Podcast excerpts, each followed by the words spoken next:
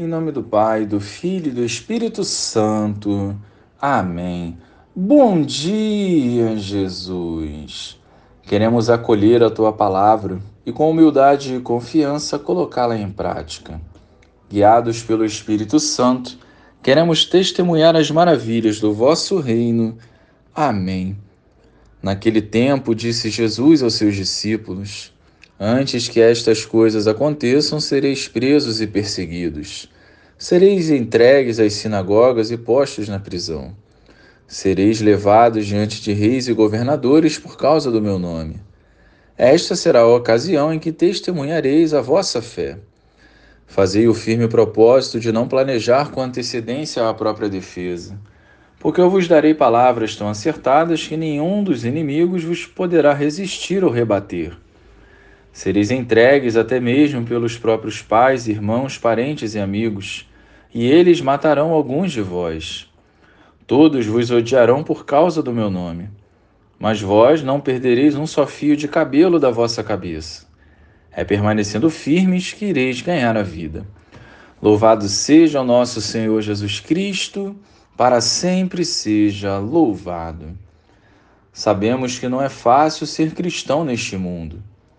Se o mundo se deixa levar pelo egoísmo e pelo pecado, trilhar o caminho da verdade nos trará consequências que poderão nos custar a vida.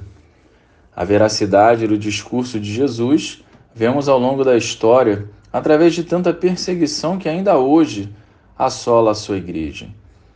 Ao vermos essa dura realidade, nós precisamos nos questionar se estamos de fato preparados para ser cristãos neste mundo, com ações concretas e não apenas nas palavras.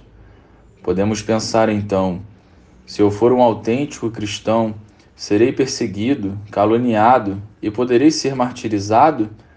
A resposta é sim. É exatamente isso que Jesus nos falou. É impossível ser cristão e agradar este mundo. Jesus nos garante que nos auxiliará em cada momento. Por isso, uma vez decididos em viver pela fé, devemos nos empenhar em romper com o pecado e avançar para as águas mais profundas. Não tenhamos medo de quem pode tirar a nossa vida. Tenhamos medo sim de perder a vida eterna. Se adentrarmos nesse mar, não poderemos mais voltar.